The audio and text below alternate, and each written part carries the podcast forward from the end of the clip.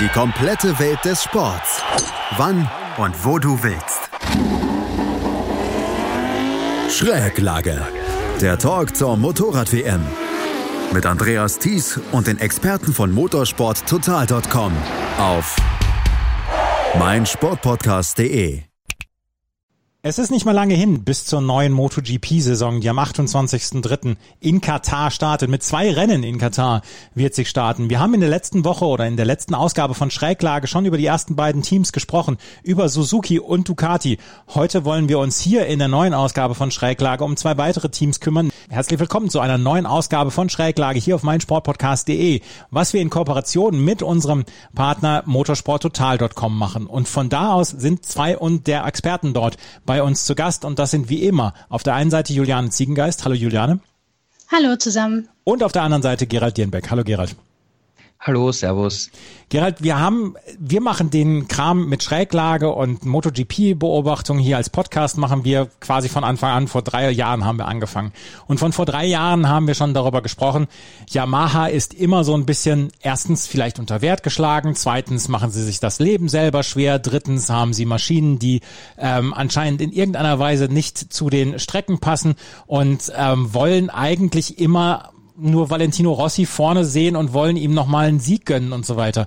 Ähm, was ist mit Yamaha los? Warum sind sie eigentlich quasi täglich Gesprächsthema in der MotoGP? Naja, auf der einen Seite, weil Valentino Rossi für Yamaha fährt und er ist einfach der größte äh, Superstar, den es gibt in, in der MotoGP und da sind natürlich die ganzen Augen noch speziell auf ihn gerichtet und natürlich, äh, wenn Rossi nicht gewinnt, ist die Yamaha schlecht, ja. Ähm, sagen, sagen viele. Manche sagen, er ist auch schon zu alt, okay. Ähm, aber das ist halt immer ein, ein ganz spezielles äh, Verhältnis, ja, wie, wie die Leute auf, auf Yamaha blicken. Dann haben wir mit, mit äh, Vinales und Quattro einfach zwei extrem starke, junge, talentierte Fahrer, die einen ihren Speed haben, die rein theoretisch das Potenzial haben, einen Marc Marquez in, in Höchstform ähm, herauszufordern. Und äh, manchmal klappt manchmal dominieren sie, manchmal geht gar nichts bei ihnen. Und ähm, dass, dass das einfach mal von, an einem Wochenende großartig ist und am nächsten Wochenende ganz schlecht ist. Ähm, ja, darum, darum, äh, da rätseln die Leute, darum äh, kümmern sie sich, darüber wird philosophiert und diskutiert und deswegen ist Yamaha einfach immer interessant, ähm, ja, um drüber zu sprechen. Franco Morbidelli ist letztes Jahr Zweiter geworden, hatte am Ende 20 Punkte Rückstand hinter Juan Mir in der Weltmeisterschaftswertung. Maverick Vinales war am Ende auf Platz 6, Fabio Quattararo auf Platz 8 und wenn wir noch weiter runter gucken, Valentino Rossi auf Platz 15. Wenn du dir dieses Jahr von Yamaha letztes Jahr anguckst, Juliane, haben sie dann so ein bisschen die Ziele erreicht? Wahrscheinlich war das Ziel auch der WM-Titel da, wo Marc Marquez nicht dabei war. Aber würdest du am Ende trotzdem sagen, vielleicht war es eine okaye Saison für Yamaha? Nee, also eigentlich war es eine mittelschwere Desastersaison, muss man wirklich sagen. Also man ist ja angetreten, um den Titel zu kämpfen. Und dann hatte man, wenn wir uns zurückerinnern, einige Zuverlässigkeitsprobleme. Wir hatten einige Motorendefekte. Dann gab es ja die Geschichte mit den illegalen Ventilen, die nicht homologiert waren. Da haben sie in der Team- und Herstellerwertung ein paar Punkte wieder weggenommen bekommen. Ähm, und wenn man mit einem Fahrer wie Quattararo mit einem Doppelsieg in die Saison startet und dann außer einem weiteren Sieg im Falle von Quattararo nichts mehr passiert, der ist ja in den meisten Rennen wirklich eigentlich den eigenen äh, Maßstäben gemessen ferner liefen gelandet, dann ist das eine ja, große Enttäuschung, muss man einfach so sagen. Und die Fahrer waren, glaube ich, auch ähm, ja, mittelschwer ange ja. äh, dass es so gelaufen ist, wie es gelaufen ist. Gerade bei Vinales, dem merkt man ja immer an, wenn was nicht läuft, dann ist der richtig krantig. Und das war er einige Male in der vergangenen Saison. Nun muss man sagen, als Hersteller hat ja Yamaha in den, in, im Vorjahr die meisten Rennen gewonnen, mit sieben an der Zahl. Und dass man dann aber im Titelkampf am Ende nicht wirklich eine Rolle gespielt hat, das zeigt ja, dass da irgendwas im Argen war. Ähm, die Leistungsschwankungen über die verschiedenen Strecken hinweg waren ein, einfach viel zu groß. Hinzu kamen die besagten Zuverlässigkeitsprobleme. Valentino Rossi hatte dann auch noch äh, Corona beziehungsweise ist positiv getestet worden. Ähm, viel zwei Rennen aus und hatte davor und danach auch so viele Rennstürze wie noch nie in einer Saison. Also der ist, glaube ich, noch nie so äh, viele Male hintereinander ausgefallen, also nicht ins Ziel gekommen. Also es war für alle eine wirklich durchwachsene Saison mit Ausnahme von Franco Morbidelli. Du hast ihn erwähnt. Er hat dann noch den Vizetitel geholt, ähm, zwei Siege, nein, sogar drei Siege gefeiert. Ähm, und das auf einer älteren Spezifikation der Yamaha. Das muss man ja auch dazu sagen. Und das spricht eben dafür, dass in der Entwicklung des neuen Motorrads damals nicht wirklich was zusammengepasst hat, ähm, sondern dass man da eher ja, sich verzettelt hat. Und das war leider bei Yamaha in den vergangenen Saisons oft der Fall. Und jetzt in dem Test hat man erstaunlicherweise sehr gut abgeschnitten. Was heißt erstaunlicherweise? In den Tests ist Yamaha eigentlich immer relativ schnell. Ähm, mit Vinales, Quadrao, Morbidelli in den Top 4, direkt hinter Miller und Valentino Rossi auch respektabel auf einem elften Platz. Ähm, das lässt hoffen, dass man da Fortschritte gemacht hat. So haben sich zumindest die Fahrer geäußert. Wie sich das dann im Verlauf der Saison darstellt, das muss man abwarten, weil wie gesagt, in den Tests war ja Macher oft gut dabei, gerade mit Vinales, gerade mit Quattaro. Und dann kam im Verlauf der Saison das große böse Erwachen, muss man sagen. Insofern waren die selber auch so ein bisschen vorsichtig, haben, haben sich zwar glücklich, aber nicht zu euphorisch gezeigt, weil man eben weiß, auch in Katar am ersten Rennwochenende werden die Bedingungen nicht die gleichen sein wie, am, wie im Test. Insofern werden die Karten dann vielleicht auch nochmal neu gemischt. Deswegen waren sie selber ein bisschen zurückhaltend, was so die eigene, ja, die, die eigene Leistungsfähigkeit in der Saison und auch in Katar betrifft. Und es war alles so schön losgegangen, oder Gerald, mit zwei Siegen von Fabio Quattararo und jeder hat gesagt, Mensch, Yamaha nimmt dieses Jahr auf jeden Fall Kurs auf die Weltmeisterschaft und dann ist alles so ein bisschen ineinander zerfallen und gerade Maverick Vinales, die Ergebnisse in der zweiten Jahreshälfte waren einfach nicht gut genug. Ja, absolut. Ähm, Im Endeffekt, es ist äh, Motorsport, du wirst an den Ergebnissen gemessen und die sind halt dann nicht konstant genug und gut genug gekommen. Ähm, man ist sich das bei Yamaha natürlich, man ist sich dessen sehr genau bewusst und äh, speziell Vinales, der jetzt äh, vor seiner fünften Saison im Werksteam steht, da haben sie auch äh, die, die, das Management gesagt, wir müssen wirklich äh, die Fahrer komplett unterstützen, wir müssen an einem Strang ziehen, wir müssen mehr als Team arbeiten. Ähm, wir müssen uns einen, genau, eine genaue Strategie überlegen und auch an dieser Strategie festhalten. Auch wenn es mal nicht so gut läuft, weiter die Strategie verfolgen und nicht dann ständig neue Wege einschlagen und sich dann zu verzetteln. Also man versucht hier ähm, im Hintergrund an vielen kleinen Stellschrauben äh, zu arbeiten, um eben dieses gesamte Puzzle äh, zusammenzubringen. Ja, ich meine, Suzuki ähm, hat ein ähnliches Konzept beim Motorrad und hat es letztes Jahr geschafft, diese Puzzlesteine zusammenzufügen. Yamaha hat es nicht geschafft, das Potenzial dafür, das zu schaffen, haben sie aber definitiv.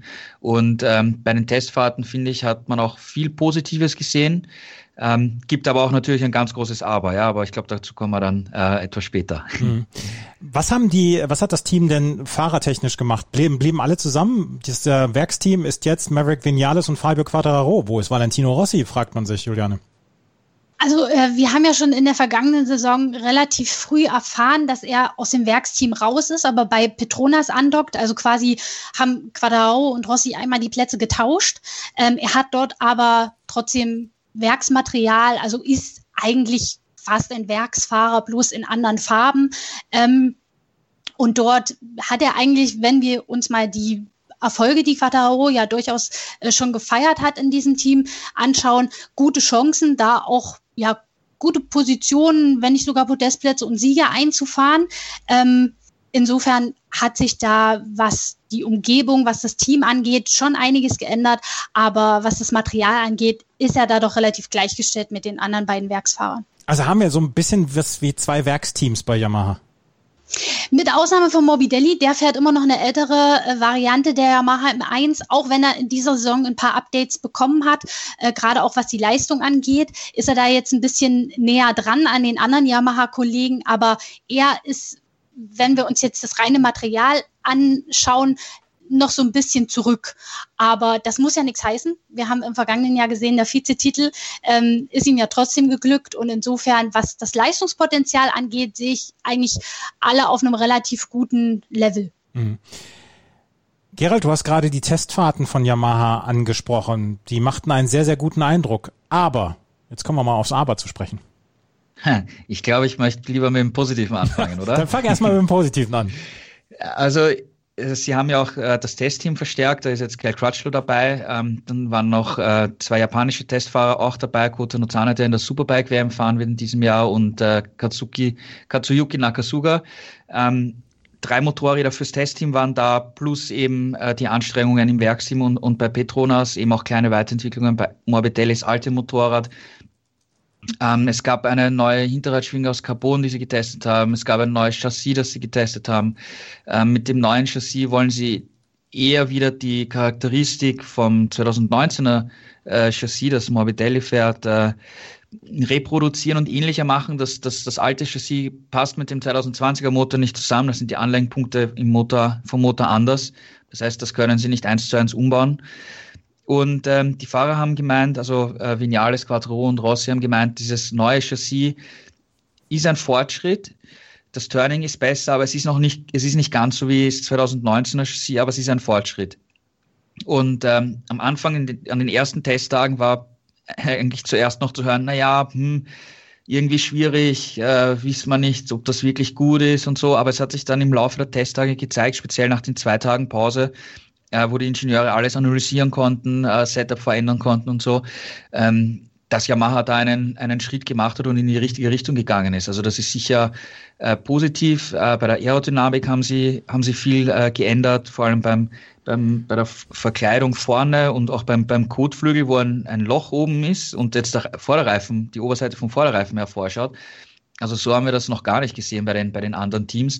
Ähm, wir vermuten, dass das eher ähm, der Kühlung äh, dient, als jetzt wirklich ein aerodynamischer Kniff zu sein, aber hundertprozentig wissen wir es nicht. Aber was man insgesamt sagen muss, Yamaha hat hier ein großes Programm angeworfen. Sie haben Teile gebracht, die funktionieren. Ja, das ist der, der, die erste Erkenntnis von den Fahrern.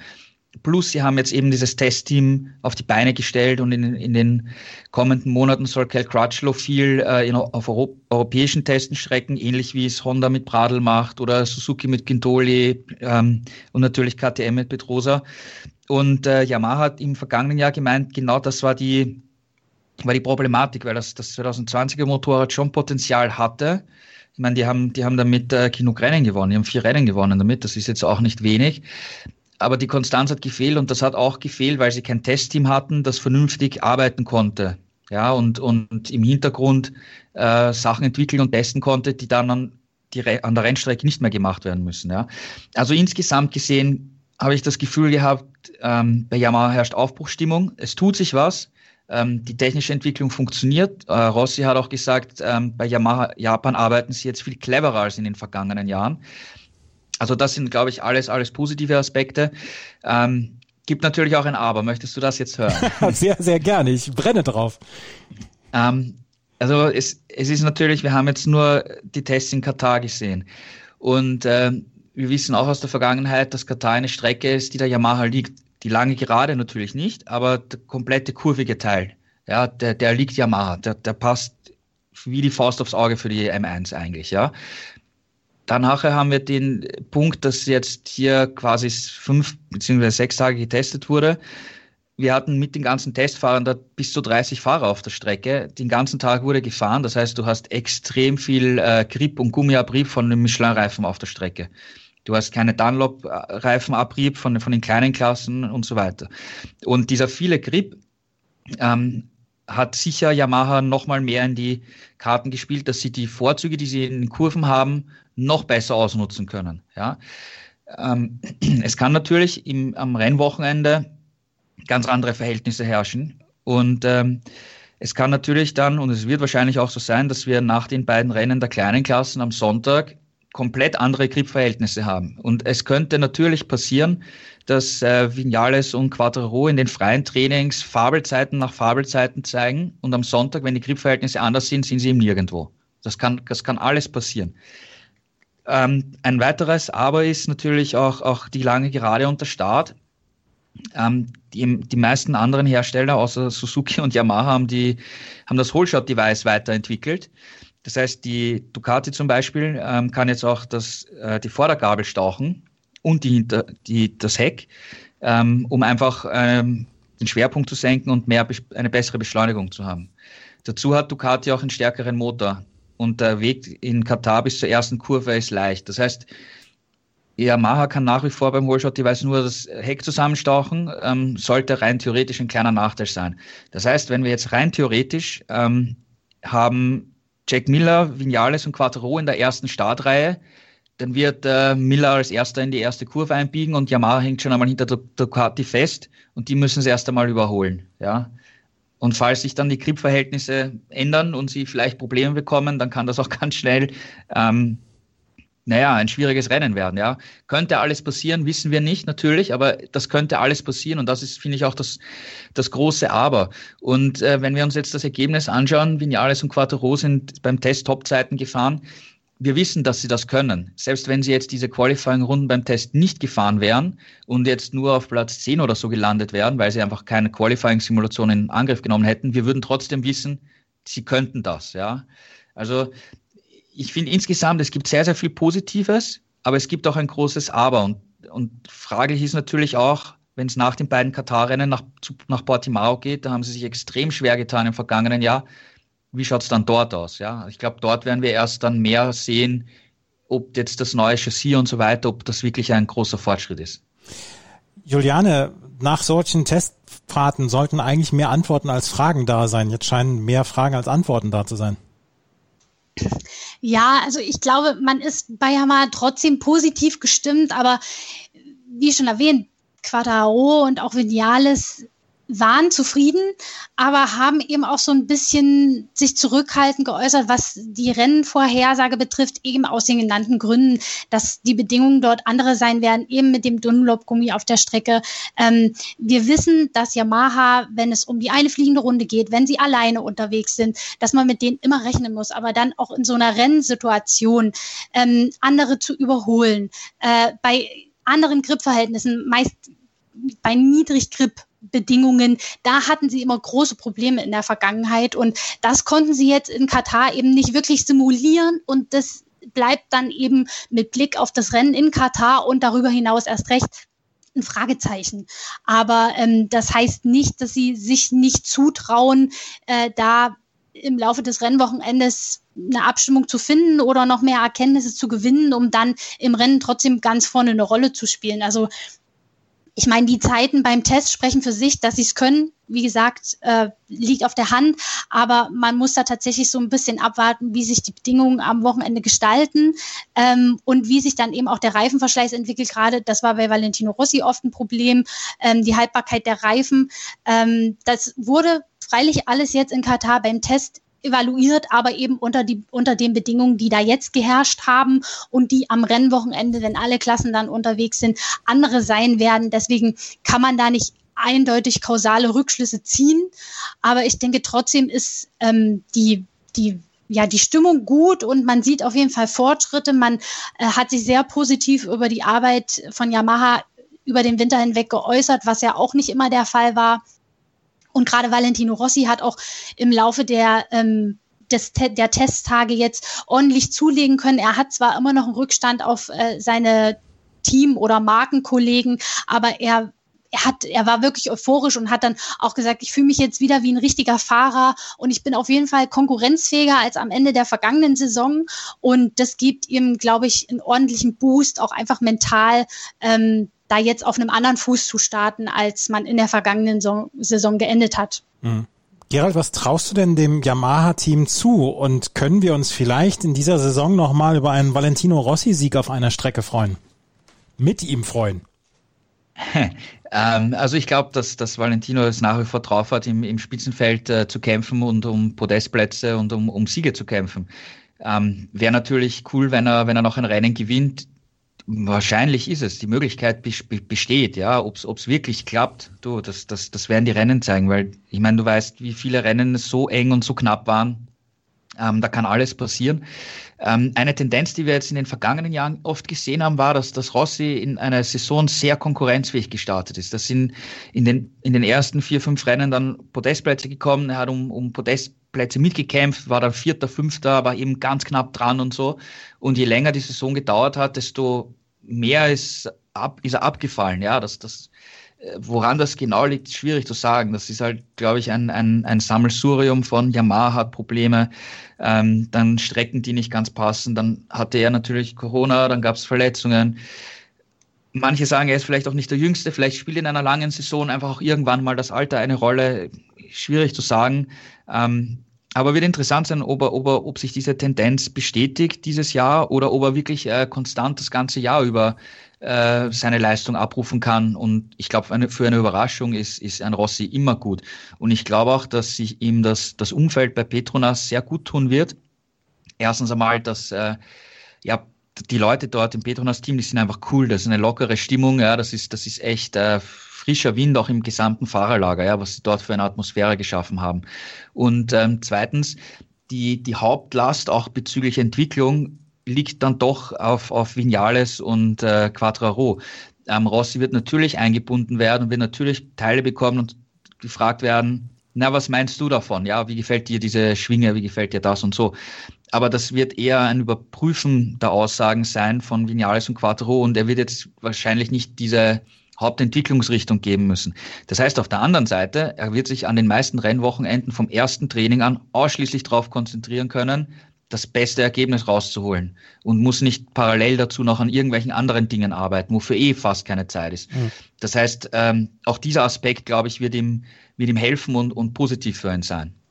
Und äh, die anderen Fahrer, Juliane, Morbidelli, kann der den zweiten Platz wieder wiederholen, beziehungsweise kann er dieses Jahr um WM-Titel fahren?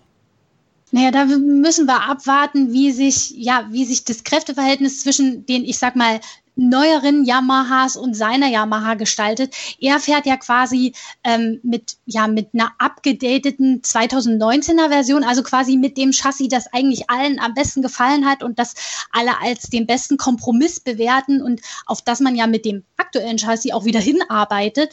Ähm, von daher hat er jetzt nicht die schlechtesten Grundvoraussetzungen. Er hat natürlich ein bisschen weniger Leistung. Er bekommt auch nicht immer die neuesten Sachen. Jetzt äh, hat er zum Beispiel neu, die neue äh, Aerodynamikverkleidung nicht bekommen, weil die auch zum Gesamtkonzept eben mit dem älteren Chassis der Yamaha nicht wirklich passt.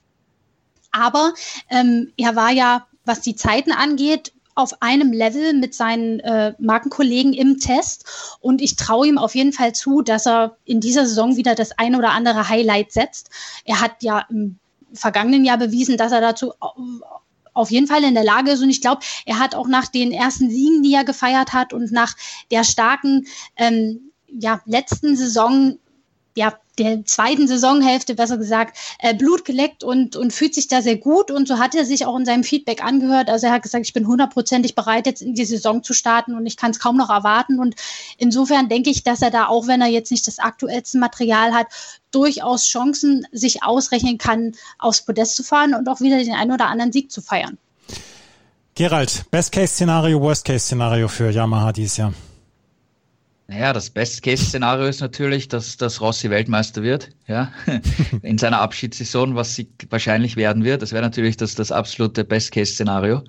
Ähm, ich glaube ehrlich gesagt aber nicht, dass es passieren wird. Aber für Yamaha ist es natürlich, es muss das Ziel sein, äh, Weltmeister zu werden, ganz klar. Ähm, ein, eine Marke wie Yamaha kann mit einem anderen Ziel nicht in einer Saison starten.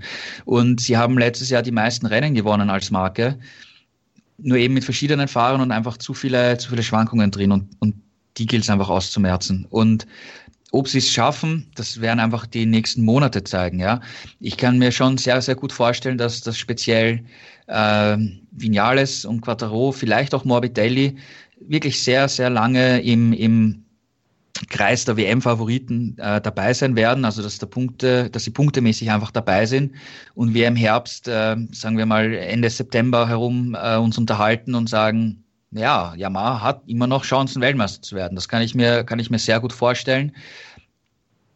Aber wie gesagt, es bleibt, es bleibt abzuwarten. Yamaha muss einfach, muss einfach Gas geben und konstant sein. Das ist das Wichtigste für sie, glaube ich. Juliane, Best Case, Worst Case, natürlich Best Case Weltmeistertitel, Worst Case?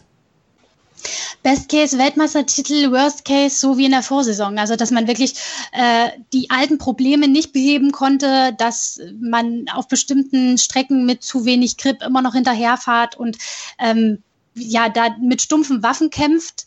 Ähm, ich hoffe nicht, dass es sich wiederholt, das Szenario, aber äh, ob sie da wirklich Fortschritte gemacht haben, das werden wir erst wissen, wenn wir dann tatsächlich nach Europa reisen und auf ähm, die Strecken kommen, in denen es dann in der Vorsaison haarig wurde.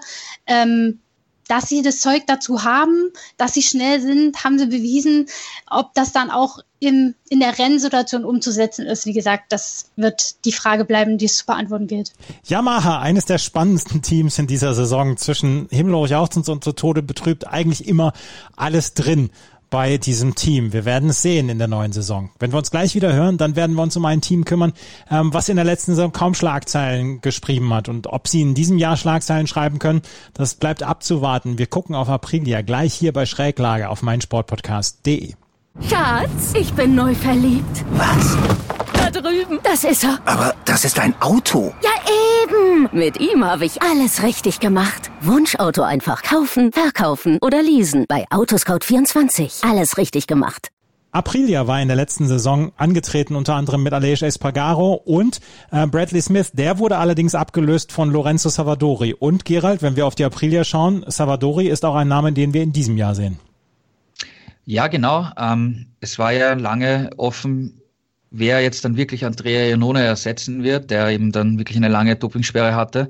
Und zuerst hat es geheißen von Aprilia, dass sie bei den Testfahrten mit Smith und mit Salvatori ähm, fahren werden und dann quasi ein, es ist quasi ein Shooter zwischen den beiden geben soll und vor dem ersten Rennen wird dann entschieden, wer fährt die Rennen, wer fährt die Tests. Und ähm, bei der Präsentation in, in Katar vor, vor Testbeginn hat Aprilia dann Salvatori eben bestätigt, er ist unser Fahrer. Äh, Bradley Smith war auch gar nicht vor Ort. Ähm, Massimo Rivola, der Motorsportchef von Aprilia, hat gemeint, ja, sie würden gerne mit, mit Smith weitermachen als Testfahrer. Ob das jetzt wirklich passieren wird, wissen wir nicht. Smith hat sich jetzt hier auch nicht geäußert. Er wurde auch nicht als, als Testfahrer bestätigt. Also da, da, da wissen wir ehrlich gesagt nicht, ähm, bleibt Smith bei Aprilia oder, oder gehen die jetzt wirklich getrennte Wege und, und äh, Aprilia muss sich einen neuen Testfahrer suchen. Ähm, sie setzen auf einen jungen Fahrer. Ist interessant, dass sie das tun, ähm, wie, wie andere Hersteller auch, wobei Salvatori eben von der äh, Superbike-Szene eigentlich kommt und, und im Prinzip sehr, sehr viele Rennstrecken noch gar nicht kennt oder dort mehr als zehn Jahre nicht gefahren ist, die jetzt im Kalender stehen. Ähm, er war bei den Tests auch im, im weiteren im hinteren Teil der, der Zeitenliste zu finden. Und im Endeffekt ähm, hat Aprilia, so wie in den vergangenen vielen Jahren, muss man jetzt eigentlich schon sagen, ähm, eigentlich nur einen einzigen Fahrer und das ist Aleix Espargaro. Und der ist einfach die Messlatte und ähm, hat auch extrem gut überzeugt bei den Tests, muss man sagen. Aleix Espargaro hat äh, überzeugt bei den Testfahrten. Ähm, Juliane, führ's mal aus. Was, was ist passiert? Also er war, er war tatsächlich von Anfang an sehr konkurrenzfähig und in der Spitzengruppe dabei. Er hat den Test dann auf Platz 6 beendet und auch in absoluter Schlagdistanz zur Spitze, also mit knapp einer halben Sekunde Rückstand auf die Rekordbestzeit von Miller. Das kann sich durchaus sehen lassen. Ähm, ich glaube, es war bisher der beste Vorsaisontest, den man von Aprilia so gesehen hat, in der Konstanz auch. Wobei man das auch wieder mit so ein bisschen Vorsicht genießen muss, weil ähm, Aprilia in den Vorsaisontests schon immer Highlights setzen konnte und sehr positiv geklungen hat, was die Entwicklung des Motorrads angeht. Und dann ist in der Saison oft nicht viel gegangen. Deswegen bin ich da immer noch so ein bisschen zurückhaltend. Aber ähm, man muss sagen, die Saisonvorbereitung haben sie ganz offensichtlich gut gemanagt. Und äh, wie gesagt, Aleix Espargaro war schnell unterwegs und vorne dabei. Es gab ja auch einige ähm, Neuerungen an der ähm, Maschine. Aprilia ist ja als Concession-Team, also mit gewissen Privilegien, weil sie eben keine Podien und Siege in der letzten Saison gefeiert haben, ähm, da auch freier in der Entwicklung gewesen über den Winter. Also sie konnten auch am Motor arbeiten und waren da einfach ja komplett uneingeschränkt. Ähm, und das haben sie auch genutzt. Äh, sie haben am Motor gearbeitet, haben ein neues Alu-Chassis mitgebracht, eine neue Carbonschwinge, eine neue Aerodynamik, sogar zwei unterschiedliche Pakete. Und äh, da hat sich Aleix Espargaro doch sehr positiv geäußert, ähm, hat über eine bessere Beschleunigung gesprochen, über mehr Abtrieb. Allerdings hadert er so ein bisschen mit dem Topspeed. Also da hat man wohl einen kleinen Rückschritt gemacht im Vergleich zur vergangenen Saison. Da will man an der Aerodynamik nochmal ein bisschen nachjustieren, um das, um dann einen gewissen Mittelweg zu finden, sag ich mal. Aber ähm, trotz Topspeed-Defizit war er ja in Katar gut dabei. Insofern macht das natürlich Hoffnung darauf, dass sie gut in die Saison starten und jetzt endlich in der Lage sind, dort reinzufahren, wo sie hinwollen, nämlich konstant, konstant Top-6-Ergebnis und dann eben auch mal ein Podium.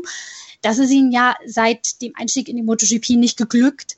Ähm, und es wird ihm langsam Zeit und Aleix Espargaro opfert so viel und arbeitet so hart und ihm ist, ist es eigentlich auch mal gegönnt, so einen Erfolg zu feiern. Ähm, aber er sagt eben auch, wir müssen wirklich das erste Saisonrennen und dann die weiteren, die weiteren Rennen, die ersten Rennen in Europa abwarten, um da ein klares Bild zu kriegen.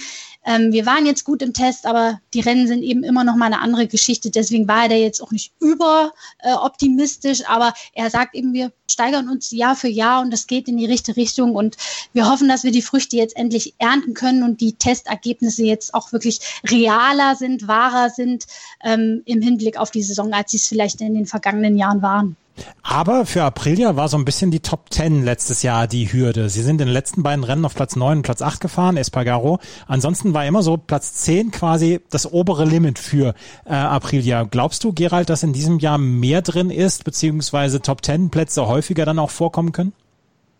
Ich glaube, das Potenzial ist schon vorhanden und, und ich finde auch, dass äh, eben Massimo Rivola, seit er bei Aprilia ist, auch im Hintergrund äh, viel verändert hat. Er war ja früher bei, bei Ferrari zum Beispiel und hat auch einige Ingenieure ähm, aus dem Formel-1-Umfeld eingebracht, was durchaus nicht negativ sein muss, ja, weil auch bei anderen Teams arbeiten Leute, die früher in der Formel 1 tätig waren, ja, also diesen Technikeraustausch im Hintergrund gibt es schon auch und vom, vom, vom reinen Speed her hat eigentlich schon, äh, das, vor allem das Motorrad letztes Jahr hat schon gezeigt, dass es Potenzial gibt, aber man konnte es halt noch nicht so richtig ausnutzen, umsetzen. Ähm, es gab technische Probleme immer wieder. Und jetzt haben sie wirklich wieder in allen Bereichen weiterentwickelt. Also das Motorrad ist fast wieder eine komplett Neuentwicklung. Und das Potenzial sieht man wieder. Also ich glaube schon, dass hier was gehen kann und ich glaube auch schon, dass das irgendwann mal auch ein Podestplatz drin sein kann, auch aus eigener Kraft. Ich meine, wir dürfen nicht vergessen, vor, vor zwei Jahren, ähm, da hat Ianone aus eigener Kraft auf Philipp Island das Rennen angeführt, mal kurz, ja. Also mhm. ähm, warum nicht? Ja, also ich glaube, das Potenzial ist definitiv schon vorhanden und sie entwickeln sich in die richtige Richtung. Ich meine, Aprilia hat im Vergleich zu allen anderen Herstellern das, das mit Abstand kleinste Budget. Ähm, Sie wollen natürlich äh, langfristig gesehen, also ab nächsten Jahr eigentlich auch ein Satellitenteam haben. Ob das, ob das wirklich passieren wird, bleibt abzuwarten, speziell jetzt, äh, wo, wo Fausto Cressini gestorben ist, wo sie jetzt die, bisher die Ko Kooperation mit, mit dem Cressini-Team hatten. Ähm, also man muss schauen, wie viel Geld eigentlich die, die Piaggio-Gruppe, die im Hintergrund steht, in, in, in Zukunft äh, investieren will. Und der Rivola hat mir mal vor eineinhalb Jahren, ist das mittlerweile her, ähm, gesagt, ihm ist wichtig, dass er sieht, dass es Potenzial gibt, dass wir uns weiterentwickeln. Und wenn wir mal Potenzial haben, dann können wir auch mal echt viel schlechte Rennen haben oder auch mal auch einen Defekt haben. Ist alles kein Problem, weil auf Dauer kann man diese Dinge beheben. Und ich glaube, dass sich Aprilia in diese, in diese Richtung entwickelt das größte Problem, das ich momentan bei Aprilia weiterhin sehe, ist, sie haben im Prinzip nur einen Fahrer.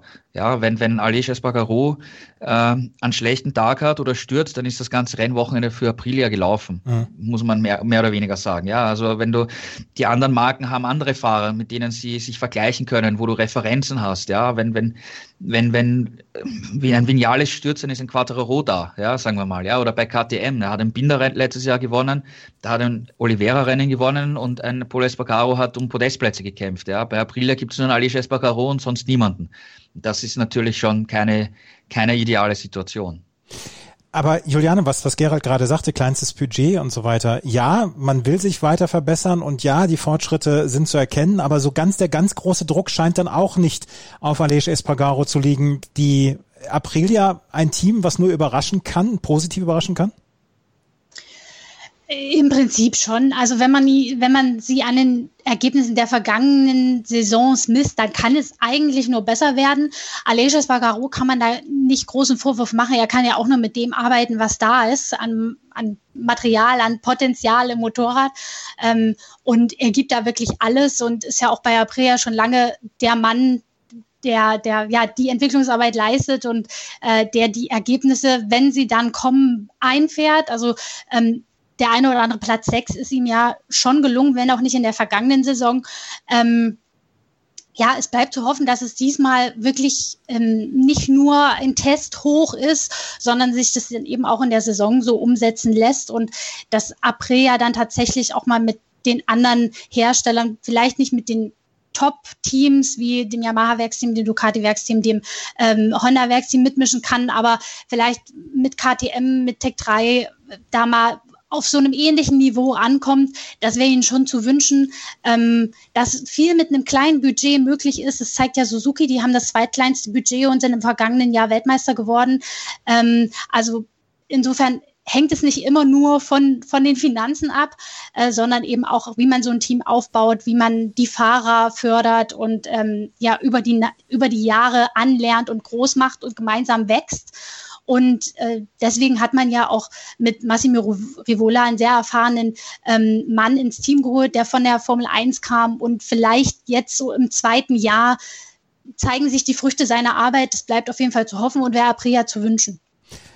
Gerald, du hast es eben gesagt, Janone Philipp Island hat es mal angeführt. Gibt es eine Strecke, die Aprilia liegen könnte oder wo du Aprilia die größten Chancen zutraust oder braucht es so eine Freak-Strecke wie zum Beispiel Philipp Island?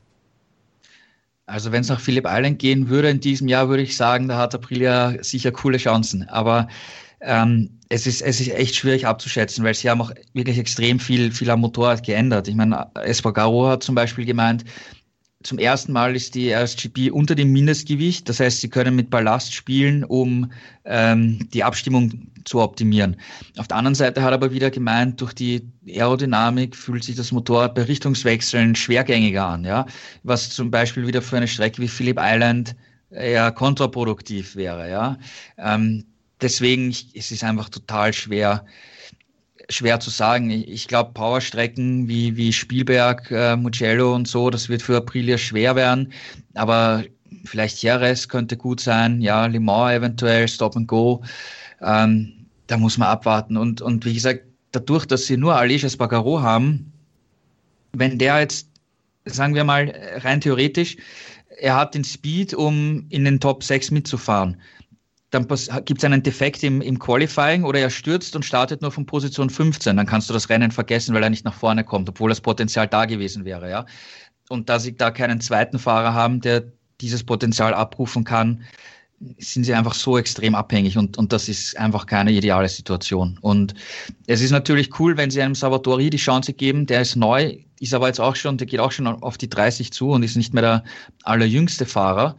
Ähm, ich, wie gesagt, die, diese Fahrergeschichte ist etwas, das die mir ein bisschen Sorgen bereitet aus, aus Gesamtsicht, ja, weil das einfach viel äh, Potenzial zerstören kann, wenn es mal nicht gut läuft. Ja. Wie siehst mhm. du das, Juliane?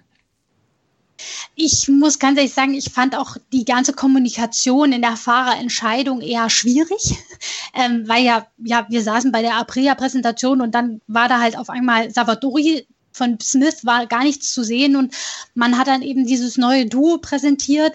Ähm, und Savadori ist ja, du sagtest es nicht mehr der Jüngste, aber theoretisch ja immer noch ein Rookie in der Klasse. Klar, er hat in der vergangenen Saison die letzten drei Rennen bestritten, aber im Grunde genommen ist es für ihn immer noch eine neue Klasse, ein neues Motorrad. Er wird da viel Aufbauarbeit leisten können. Man muss einschränkend sagen, er ist mit einem kleinen Handicap zu dem Test gekommen. Aprilia hatte ja vorab schon weil Concession Team in Jerez getestet, einen Privattest durchgeführt und da hat er sich bei einem Sturz die Schulter angeschlagen und ist da eben so leicht gehandicapt zu diesem offiziellen Test in Katar gekommen, konnte da vielleicht noch nicht 100 Prozent geben, aber ähm, ich glaube, bis er auf einem Niveau ist, dass man nur ansatzweise mit Aleix Espargaro vergleichen kann, wird diese Saison vergehen, mindestens. Ähm, und ja, wie lange Aleix Espargaro das noch mitmacht, ist die Frage. Also so generell stellt sich die, die Frage bei, bei Aprilia, wohin man sich in Zukunft entwickeln will, fahrertechnisch gesehen auch. Also ob das jetzt so die, die, die ja, Quintessenz ist mit äh, Savadori neben Espargaro, sei mal dahingestellt. Ähm, ja, so ganz nachvollziehen muss man es nicht. Ob Bradley Smith jetzt die bessere Wahl gewesen wäre, das ja, ist auch die Frage. Ähm, aber es lastet schon viel Last auf den Schultern von Aleix Espargaro, da die Ergebnisse reinzuholen und die Entwicklungsarbeit zu leisten, weil Savadori da eben noch nicht so viel beisteuern kann. Insofern erleichtert das natürlich nicht die Situation bei Aprilia dorthin zu kommen, wo sie hinwollen, nämlich um Spitzenplätze zu kämpfen. Alessia Spargaro kann sich nicht beschweren, äh, zu wenig Verantwortung zu haben. Das können wir, glaube ich, stehen lassen, oder? Absolut. ja. Die äh, Aprilia im nächsten Jahr mit Lorenzo Salvadori und Aleix Espargaro. Mal gucken, ob sie Top 10 Plätze wird einfahren können. Wir haben auch die Yamaha, die im besten Fall um den Weltmeisterschaftstitel mitfährt. Im schlechtesten Fall, dass sie wieder unser Sorgenkind in der neuen Saison sein wird. Das war unsere zweite Vorschau auf die MotoGP-Saison, die am 28.03. in Katar beginnt auf der Strecke von Lusail, wo wir zwei Wochenenden hintereinander erleben werden. Das waren Gerald Dierenbeck und Juliane Ziegengeist von unserem Kooperationspartner Motor sporttotal.com mit Ihren Einschätzungen zu eben diesen beiden Teams. Gerald, Julian, ich danke euch. Ja, danke auch. Bis zum nächsten Mal. Vielen Dank und bis zum nächsten Mal. Den ersten Teil könnt ihr auch auf meinsportpodcast.de noch hören und den dritten Teil gibt es dann in ein paar Tagen, unter anderem mit der Honda und der großen Frage, was passiert mit Marc Marquez. Das war's für heute. Wenn euch das gefällt, was wir machen, freuen wir uns über Bewertungen und Rezensionen auf iTunes. Folgt auf jeden Fall auch motorsporttotal.com. Das sollte auf jeden Fall in euren Bookmarks mit dabei sein. Vielen Dank fürs Zuhören. Bis zum nächsten Mal. Auf Wiederhören. Schatz, ich bin neu verliebt. Was? Da drüben. Das ist er. Aber das ist ein Auto. Ja, eben. Mit ihm habe ich alles richtig gemacht. Wunschauto einfach kaufen, verkaufen oder leasen. Bei Autoscout24. Alles richtig gemacht. Die komplette Welt des Sports. Wann und wo du willst. Schräglage. Der Talk zur Motorrad-WM. Mit Andreas Thies und den Experten von motorsporttotal.com auf meinsportpodcast.de. Schatz, ich bin neu verliebt. Was? Da drüben. Das ist er. Aber das ist ein Auto. Ja, eben. Mit ihm habe ich alles richtig gemacht. Wunschauto einfach kaufen, verkaufen oder leasen. Bei Autoscout24. Alles richtig gemacht.